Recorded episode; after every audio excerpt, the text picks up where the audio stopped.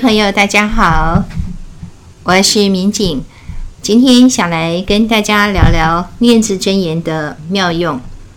您听到“真言”两个字，大概就会猜得出来，这其实是一个宗教意味非常浓厚的字眼。呃，它的确是。所以呢，我想在正式谈到念字真言之前，先做个简单的自我介绍啊。啊，我之所以这么说，是因为觉得一般人对信教的人感觉并不是那么的好，那常常会觉得说，要么就是学历很低啊，是一个无知的匹夫匹妇，或者是其他。那所以呢，我想我先做个简单的自我介绍。我大学毕业之后，呃，就开始教书，先是在台中市的两所国中教，前后教了十三年，然后就转到台中市的文化高中。在文化高中一直待到五十岁，五十岁那年呢，我就到对岸的北京大学去念博士班。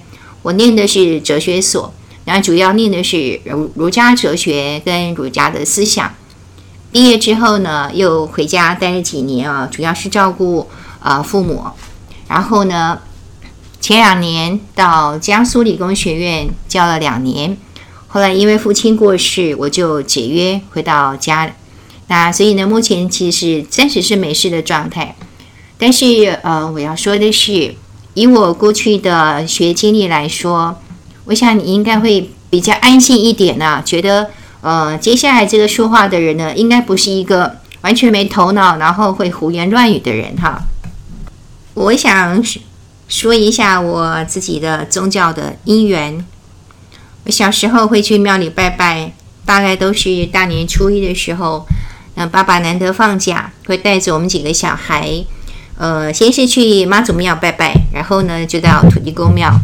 我当时就觉得它就是一个仪式啊，其实没有很特别的感觉。那但是我后来开始非常非常的讨厌宗教，是因为我母亲大概在我国中三年级那一年开始陷入宗教狂热。把我们家搞得鸡飞狗跳。我当时因为在学校功课挺好的啊，听说名气还挺大的，所以我不太容易听到邻居在我面前说什么。但是呢，我比较小的两个弟弟妹妹，呃，经常在家，还没开始上学啊。他们后来才跟我说，其实他们每次出门的时候，邻居就会指着他们，就很毫不留情地说，他们的母亲是疯子。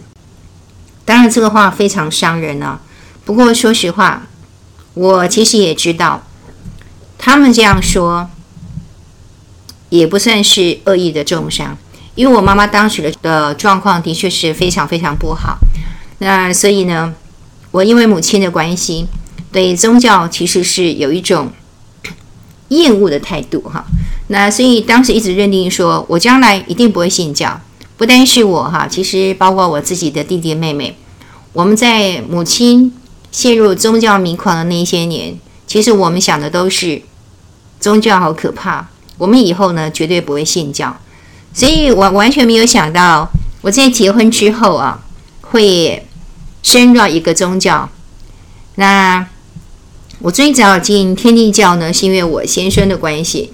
我先生会进天地教，是因为他当时在念学士后中医。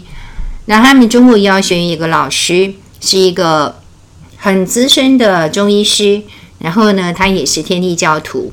因为他的关系，就带了很多准中医师呢，就进到这个天地教的道场。那我一开始呢，其实是不甘不愿的，觉得我我不想信教，哈，很坚持，我就是不想信教。但是我先生也很坚持，所以我后来就觉得说，那既然是夫妻，他信了教，然后呢，我不信的话呢，大概以后就是会吵吵闹闹吧。所以呢，我就心不甘情不愿的进来天地教。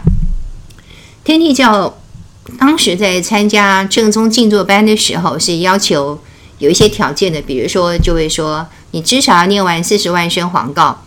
那所以呢，我当时就打定主意哦。我把这四十万声黄告念完之后呢，我就会离开天地教。可是没有想到呢，有一些很特殊的因缘。那我后来呢，不但没有离开，而且是越来越深入。我有多喜欢这个宗教呢？我举两个例子啊。二零一零年的时候，啊，我当时拿到北大，就是对岸的北大的硕士学位。那当时呢，有一个毕业典礼。照理说啊，其实北京大学是世界百大，算是名校啊，去参加毕业典礼应该是非非常风光的。但是我放弃了这个毕业典礼，我跑到美国教院去上课。那有一天正在上课的时候，突然想到，哎，当天呢就是北大的毕业典礼，所以呢我就笑着跟那些呃其实都不是天地教的人，就笑着跟那些美国人说，今天是我北大的硕士的毕业典礼，可是我跑到这里来，所以你大家可以猜得出来我有多么喜欢这个宗教。那又过去了八年之后，就是二零二零一八年的时候呢。那我婆婆过世，我们是一直都跟婆婆住在一起的。那公公已经过世十多年了，我们后来就决定呢，把我们的家就搬到道场的附近啊，方便呢前去道场做功课。哎，所以我用这个方式呢，告诉大家我跟宗教的因缘，尤其是呢我跟天地教的一个因缘啊。那我们接下来讲到这个念字真言啊。我最早对念字真言的感觉呢，就是觉得，哎呀，它很好听啊，听起来很亲切。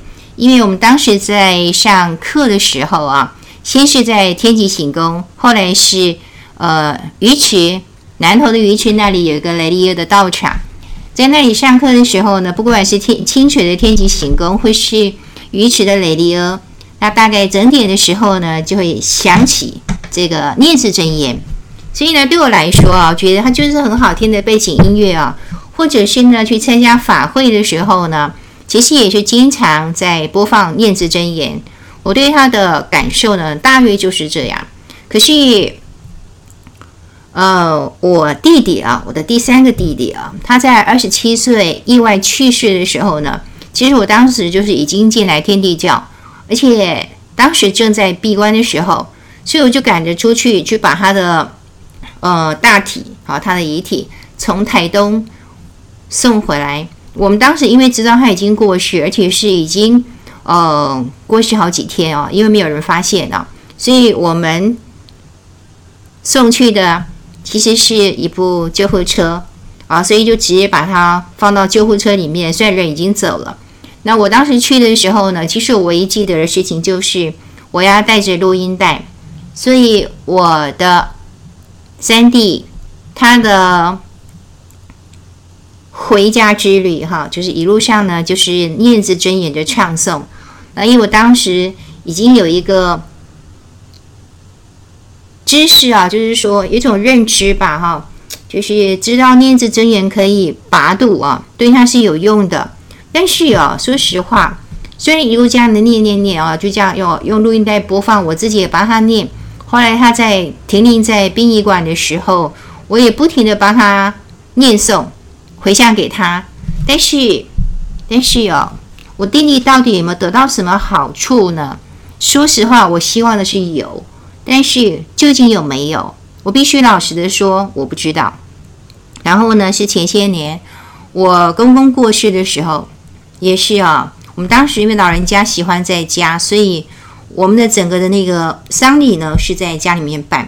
我就每天从早到晚不停地帮他念，有一个比较详细版的，我们叫做念子真经啊，就念个不停。但是呢，对我公公到底有没有用呢？说实话，我没有什么灵通啊，我也没有去问什么这个灵媒等等哦，我不知道我这样的诵念对我公公来说到底有没有用。那当然啦，我其实也曾经听过，就是我刚进天地教早期的时候，就有这个同分啊，就是我们的教徒啊，就跟我很神秘的说哈，我们有一个同分啊，呃，去到西藏，那跟那个密教的喇嘛一起打坐，那两个人打坐的时候呢，喇嘛做他的，我们同分的就做他的。当然，因为我们打坐之前是需要念念兹真言的，就他一念之后呢，念念念，他正忙着念的时候，当然是默念啊。突然发现那个喇嘛很生气，就骂他说：“你在念什么东西啊？”因为他突然发现他自己浮起来，所以他觉得我们那个统分念的东西啊，可能是在默念念念什么咒啊，是有问题的，是有魔的。那这个故事听起来很传奇啊，但是说实话，因为它经过了多手的传播，所以呢，我就把它当做是一个传奇的故事啊。我当然是不相信的，不认为呢，诶，它真的有那么神奇。那就算呢，念了念字真言之后，可以让一个很有修持的喇嘛他浮起来，那又怎样呢？对我来说，它是没有意义的啊。那但是后来，因为我在天地教慢慢就开始担任这个经典讲授的课程，也是我在上课的时候啊，那一回上的是长青班，就是比较年长的同分了。那我讲着讲着，突然就有个同分呢，就把手举得高高的，他很兴奋地跟我说：“他说老师老师，我告诉你哦，其实哦，我每次在我们的道场煮菜的时候啊，那个菜都是别人买的，我只是负责煮啊。”但是呢，大家都说我煮的菜特别的好吃。那秘诀是什么呢？其实我没有什么秘诀，我就是呢一边炒菜的时候，一边呢就在心里面啊这个念念字真言，所以那个菜就变得好吃啊，变得非常非常好吃。我现在就觉得很可爱啊。那你说有没有呢？我想，诶，这个倒是有可能，因为基本上念字真言它至少是一个很正面的能量，然后。念字真言可以超拔阴灵啊！其实是我后来在美国道场听一个同奋哈，她是一个女士哦，听她说起，我那年去到那个洛杉矶道场的时候，这个同奋因为跟我比较呃有接触哈，有一次聊天的时候，她自己就跟我讲，她说她其实呃在中国大陆做生意也做很久了，她其实在世界各地做生意啊，生意做得很大。那这位同奋呢，性情很真，我其实很喜欢他的哦。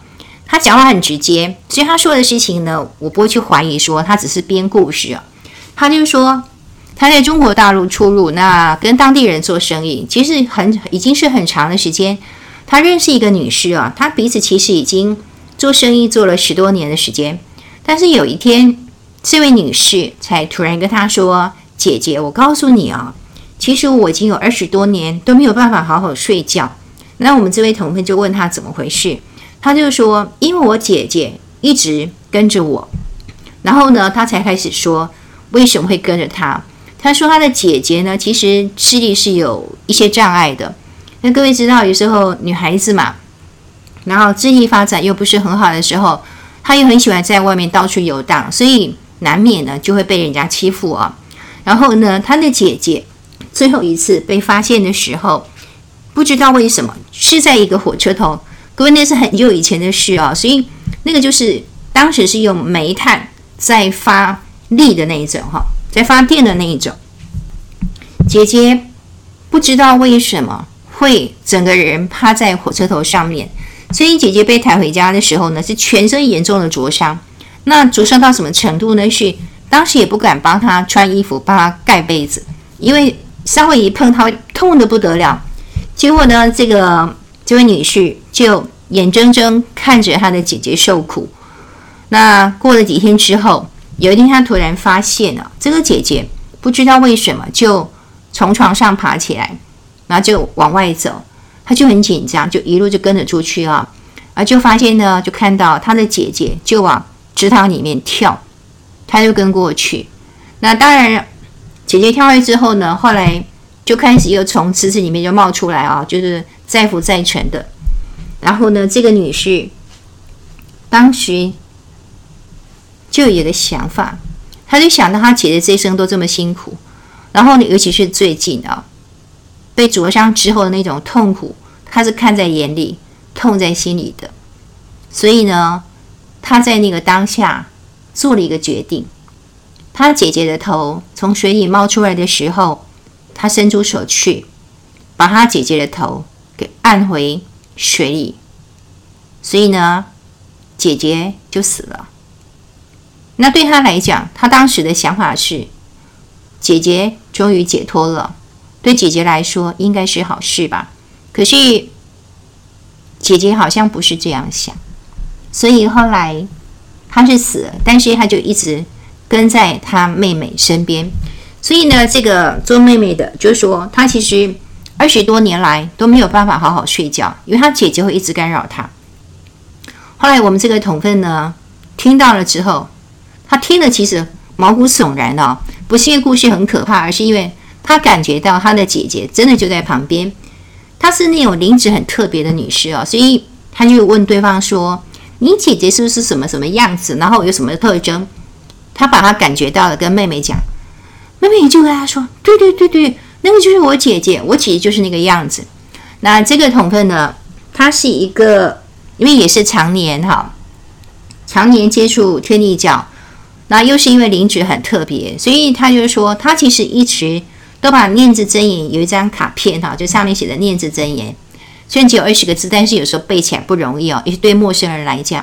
他说他一直都是带着念字真言那张小卡片，当然不止一张哦，有缘的他就送一张，所以呢，他就马上拿出一张，就跟他说：“你就回去念这个，回向给你的姐姐，你可以试试这个方法，很管用。”然后那个女士回去了。第二天一大早，那个那个女士就跑来了，好开心哦，就跟他说：“姐姐姐姐，我告诉你哦，我二十多年来，我昨天晚上是第一次。”好好的睡觉，我姐姐终于走了，她不再跟着我了。好，所以我大概是从这个这个传奇开始，我才确认，我相信念字真言的确是有一些神奇的作用。虽然说它看起来真的不怎么样，每个字我们都认识，对不对？那个小学生应该就没有问题哦，一个字一个字这样去念，是绝对不会念错字的哈。我再说一段我自己的经验哈。我的大弟弟，因为我们家眼睛都不是很好，后来他就去开了白内障手术，很早，他不到五十岁就以专案处理去动手术。那当时是我送他去的，所以我就一直知道他的状况。那他其实刚手术完的时候很开心，跟我说他的眼睛，他的视力完全神奇的翻转了。啊，变得看得很清楚，他就很高兴。可是他的高兴没有两三天哦，突然间他的视力就莫名其妙就下降，就从本来将近一点零就降到了零点一。那回去找医生，眼科医师也不知道到底是哪里出了问题。那所以很无助的情况之下，眼科医师的处理就是，那可能是感染，所以呢，我帮你做眼底注射。所以他必须要每天回去打针。眼底注射是怎么回事？哈，是怎么打？说实话，从头到尾我都不敢问。我只是看到每次我弟弟从那个诊间打完针出来，整张脸都是眼泪，是没有办法控制的那种眼泪。那所以我知道是眼底注射非常的痛，他每天必须要去挨一针。那问题是呢，痛就算了哈，他没效。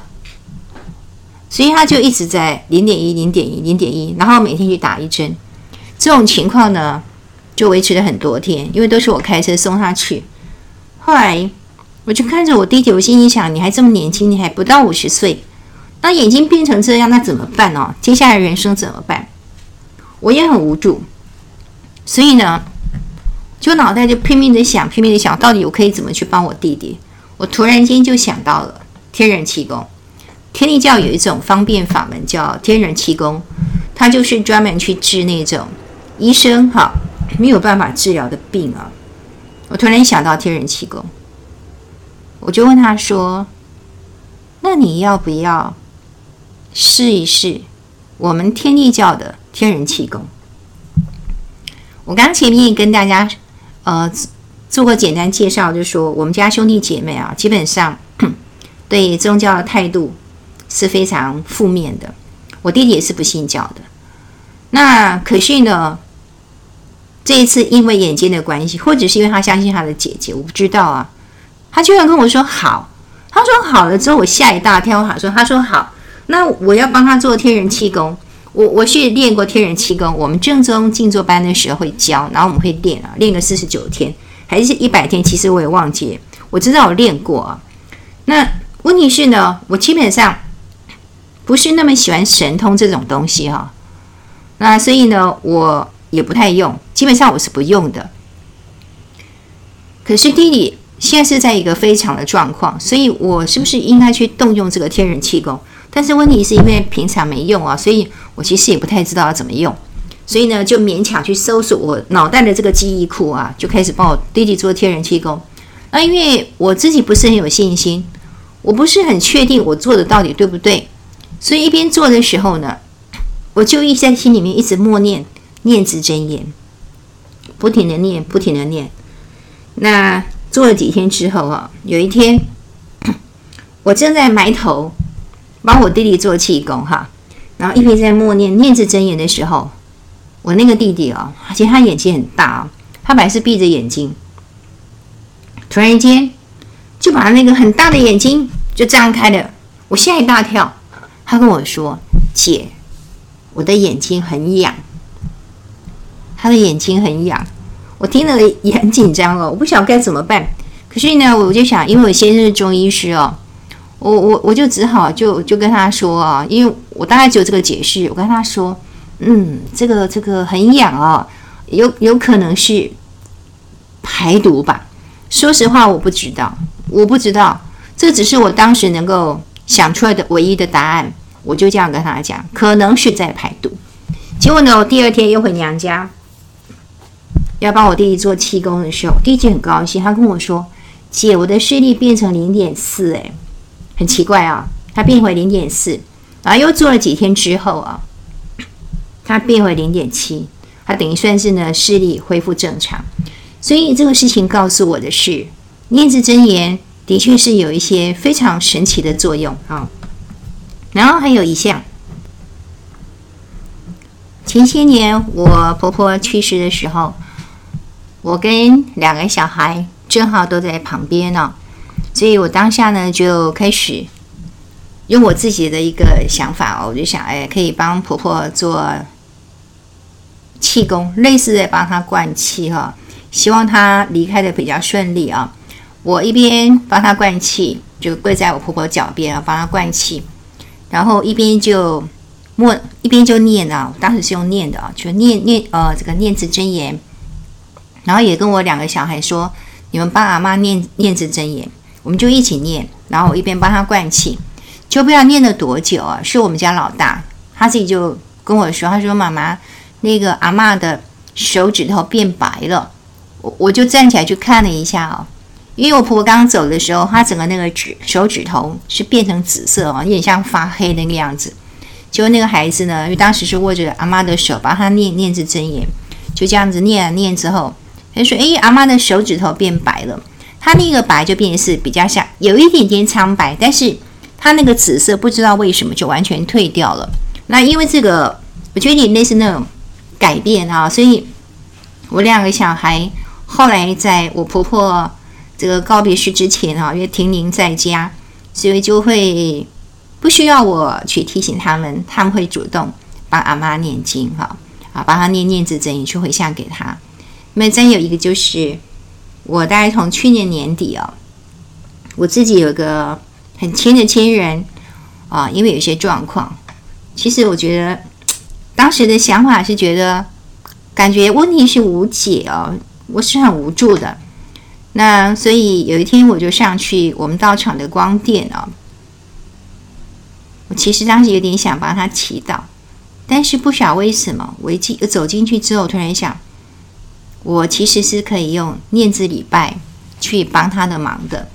那因为毕竟光电的祈祷都是回向给众生哈，不是给个人，所以呢，我那回。呃，祈祷之后，我就回到自己家，在我们家的念字真言匾前面，开始帮他做这个念字礼拜。那礼拜之后呢，回向给他，我就这样子念啊念啊，就做了一百天之后，有一天，这个这个当事人就是我回向的对象，他突然跟我说，他听到了念字真言唱诵的声音，是早上，因为我都是早上起来之后。在那里跪拜的，我其实听了也觉得挺感动的，因为的确，我回向的对象他的情况是有在好转当中，然后他在一个很神奇的情况之下，突然听到了念字真言的唱诵，我其实也觉得挺好。但是我要回归到另外一个层次来说哈，说实话，我是说了念兹真言的一些感应啊，或者说它的一些妙用。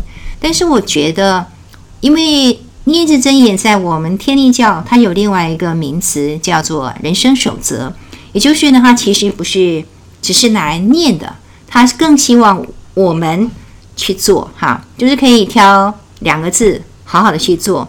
所以我觉得对我来说，念字它更大的意义应该是让我们去好好做人。因为对我来说，我觉得信教、信教哈，并不是为了求神通感应，而是让我这一颗很不安的心可以去安顿啊。各位可以注意到说，念字真言啊，忠恕廉明德，正义信仁公，博孝仁慈觉，节俭尊礼和。它开头两个字呢，就是忠恕。那我后来想，什么叫做忠呢？其实很多人想到忠，他想的是。忠君爱国，但是他其实他的意思不是这个哈，他指的是善尽人的本分。那什么叫恕呢？很多人也也会以为啊，他意思就是大家就是宽恕啊，原谅。但是恕的本意其实就是如心哦，就像那个恕那个字哈，上面是一个如，下面是一个心，它其实就是将心比心，体贴别人。所以我跟大家分享一个。实践的一个例子哈，是我个人的例子。我高中的时候啊，那个时候呢，其实我还不知道什么念字真言哈。但是呢，我从我的父母那里得到的宣教就是忠。我爸爸是一个对人，台湾话叫西丢哈，就是非常非常尽忠的人，是这么一个人。那我母亲呢？我母亲在。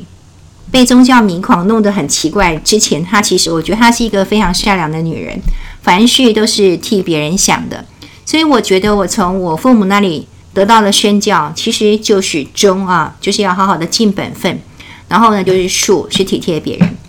我高中的时候，其实那三年都是我妈妈还处在那种疯狂状态的时候，所以基本上我就是去学校上课啊，背着书包就去上学。放学回家之后呢，书包背回家就丢在那里。回到家是完全没有心情读书的。但是我后来大学联考考得还挺好的，考考的是我的第一志愿。为什么哈？是因为我在高中的时候呢，一旦进到教室，我坐在教室听课的时候，我看着老师哈，我有一个习惯啊，还挺好，就是我会觉得，虽然班上同学很多，我念台中女中啊，那其实一个班级。高一大概将近五十个哈，然后因为女中留级留得很厉害，就到高三的时候呢，班上好像将近六十个学生。但是不管是几个学生，我知道我不是唯一的一个，可是我还是很习惯的看着老师，因为觉得老师讲课，如果你不看着他好好听他讲，我会觉得对不起老师啊。所以其实我发现有些老师会注意到我，其实是有回应的。我记得我们那时候高一的公民老师，他有一次因为。我听着听着就恍神了，那结果呢？因为他讲到一个段落，他说这样子对不对？以前我会跟他点头，但是因为那次我在恍神，我不知道他在干嘛，我我我就发呆。结果我就发现，他就不断的用那个很强烈的肢体语言暗示哈，在一跟我打招呼说这样子对不对？我后来终于发现，我赶快跟他点头，然后老师就觉得哎很安心，就继续讲下去了。我上课基本上是这样，就是回家是。绝对不复习的哈，不管考试啊，大考小考，一律不看书的。但是呢，在学校里面，在上课的时候，我会非常认真的听老师讲。然后呢，三年过去了，我要考大学联考了。其实我就想，我在高中是吊车尾的啊，很奇怪是也居然没有留级哈，是高中三年就顺利读完，并没有被留级。但是呢，成绩一直都是吊车尾。然后要考大学联考了。我当然就是认定了，我唯一可以读的学校，以我家的的那种经济背景，我只能念那种免费的学校，公费学校，就像师大。所以我的第一志愿填的就是师大。当然我也想当老师哈，如果可以的话。但又觉得师大以我那种成绩，我怎么可能高攀得上呢？所以我其实已经想好，就是我要去考那个有证特考，因为他最低的学历要求就是国中毕业啊。等到我大学联考考完。然后呢，我就要开始准备那个有证特考，所以我那时候还饿了一个多月哈，午餐费拿去呢，去缴那个报名费，当时四百多块。我是认定我是不可能考上的，但是为什么去考啊？说实话，是因为面子问题，不去考一定是落榜嘛。那别人怎么知道你有考没考？一定是认为说啊，你怎么台中女中念了三年，连一所大学都没有考上啊，这太丢脸了。我觉得挺没面子的啊。所以我其实有一个很天真的想法，就是我还是要去考，但是呢，反正已经考不上师大，所以我是要去，可能去当女工哈。有这个特考没考上，就准备去当女工，以后再去念那个大学一间部好了。但是我是要去考的。那既然准备考试啊，要考试，所以我就在高中毕业典礼之前到停课哈，就是他之前有一段时间学校是整个停课，因为课上完了，我是每天就背着书包到学校去，就在空荡荡的教室里面开始复习我高中三年的功课。然后呢，那个时候我才知道，我才知道哈，认真上课其实当时是体贴老师。那结果呢，对学生有多大的好处呢？我的课本都是空白的，基本上都是空白。但是因为上课是认真听的，所以我很多概念很清楚。那所以在复习那些课程的时候，对我来说就很轻松。那当然我考运也挺很挺好的哈。所以后来一放榜，我真的也就是吊车尾，我就上了师大。所以我就不用去考学生特考，我也不用去当女工，我就这样子顺利的念完师大，然后出来当老师。所以我很感谢的是，因为树啊，因为我当时想的只是体贴老师，可是我没有想到，居然就把我的第一志愿给考上了哈。那另外一个例子呢，是我刚前面说到，我第三个学校是文化高中，那个是一个公立学校，其实排名很前面的学校。那他要进去当老师，当然是有一个教师甄试的哈。那结果呢？我在教师甄试的时候呢，虽然各项表现都还挺好的，但是我有一关让学校对我存疑啊，就觉得说，诶，这个老师怎么还没进来？一问他要不要做行政，就说不要呢，就直接拒绝掉了哈。所以以后会不会是一个不配合的老师？他们就很担心啊，所以。呃，他们就打电话去我前一个学校的校长，就问说：“诶，这个老师到底怎么样啊？”结果没有想到，那个校长呢，就把我在那个学校当行政啊。我会拒绝做行政，是就是因为做过行政，所以感觉挺不受用哈。我可以把行政这个事情做好，但是我就发现做行政必须要跟很多人。有一些关系，有些人会存心找你麻烦，那个部分是让我很受不了的。可是我毕竟还是很认真的去做，尤其是我当时是在辅导室，去辅导室做行政，其实是因为我那一年去闭关，然后就自己发了大愿啊。那我在辅导室担任的工作，其实主要都是针对后段班。那我觉得这个工作很有意义，因为可以帮到学生。后端班各位知道啊，我们整个台湾就是升学主义挂帅的。后端班学生是很容易被放弃的，所以我觉得那样的一个工作可以真的帮到后端班学生，我是很努力去做的，所以也真的是就是尽心尽力啊、那所以呢，我还曾经因为那个工作就帮我们校长就拿到一个全国性的大奖，就校长记了功，还有什么奖励我就不清楚了，我只知道他记一个功，他是很开心的。那我这个小组长呢？当时什么什么都没有啊，但是我还是觉得很高兴。我觉得说我至少帮到了学生，挺好的呀。那其实校长是看在眼里的，所以其实我那时候去考试的时候，他已经离开那个学校。但是呢，文华高中找到他的时候，他就把我当时在学校做的事情，就一五一十的用，呃，听说是用一种非常赞美的语气去说哈。当然，这个事情是我已经进文华之后才知道的。可是因为这个关系。因为我在前一个学校的尽忠，那其实就是一种尽本分啊，是忠的表现。那当时只是五星觉得说，我就是要帮学生好好的做事，就没有想到，在我后来考进文华的时候，他帮了我临门一脚。所以我会觉得哈，我们天地教，也就是我们师尊哈，一直在跟我们说，不要为自己设想，也不要求个人福报，这样的一个思维，其实很违背一般的宗教信仰。但是呢，我其实也很觉得哈，我以前就读过一段话，是郑板桥说的哈。他说：“其实啊，很多时候我们做事是为了求当下心安，而不是后来的福报。”那我们师尊虽然说你不要为自己设想，但是其实我们的师尊也会跟我们说：“他说其实啊，你不为自己设想，各位这是非常合乎天道的一种思想哈。”那他说：“你不为自己设想，其实。”仙佛自然会为你设想。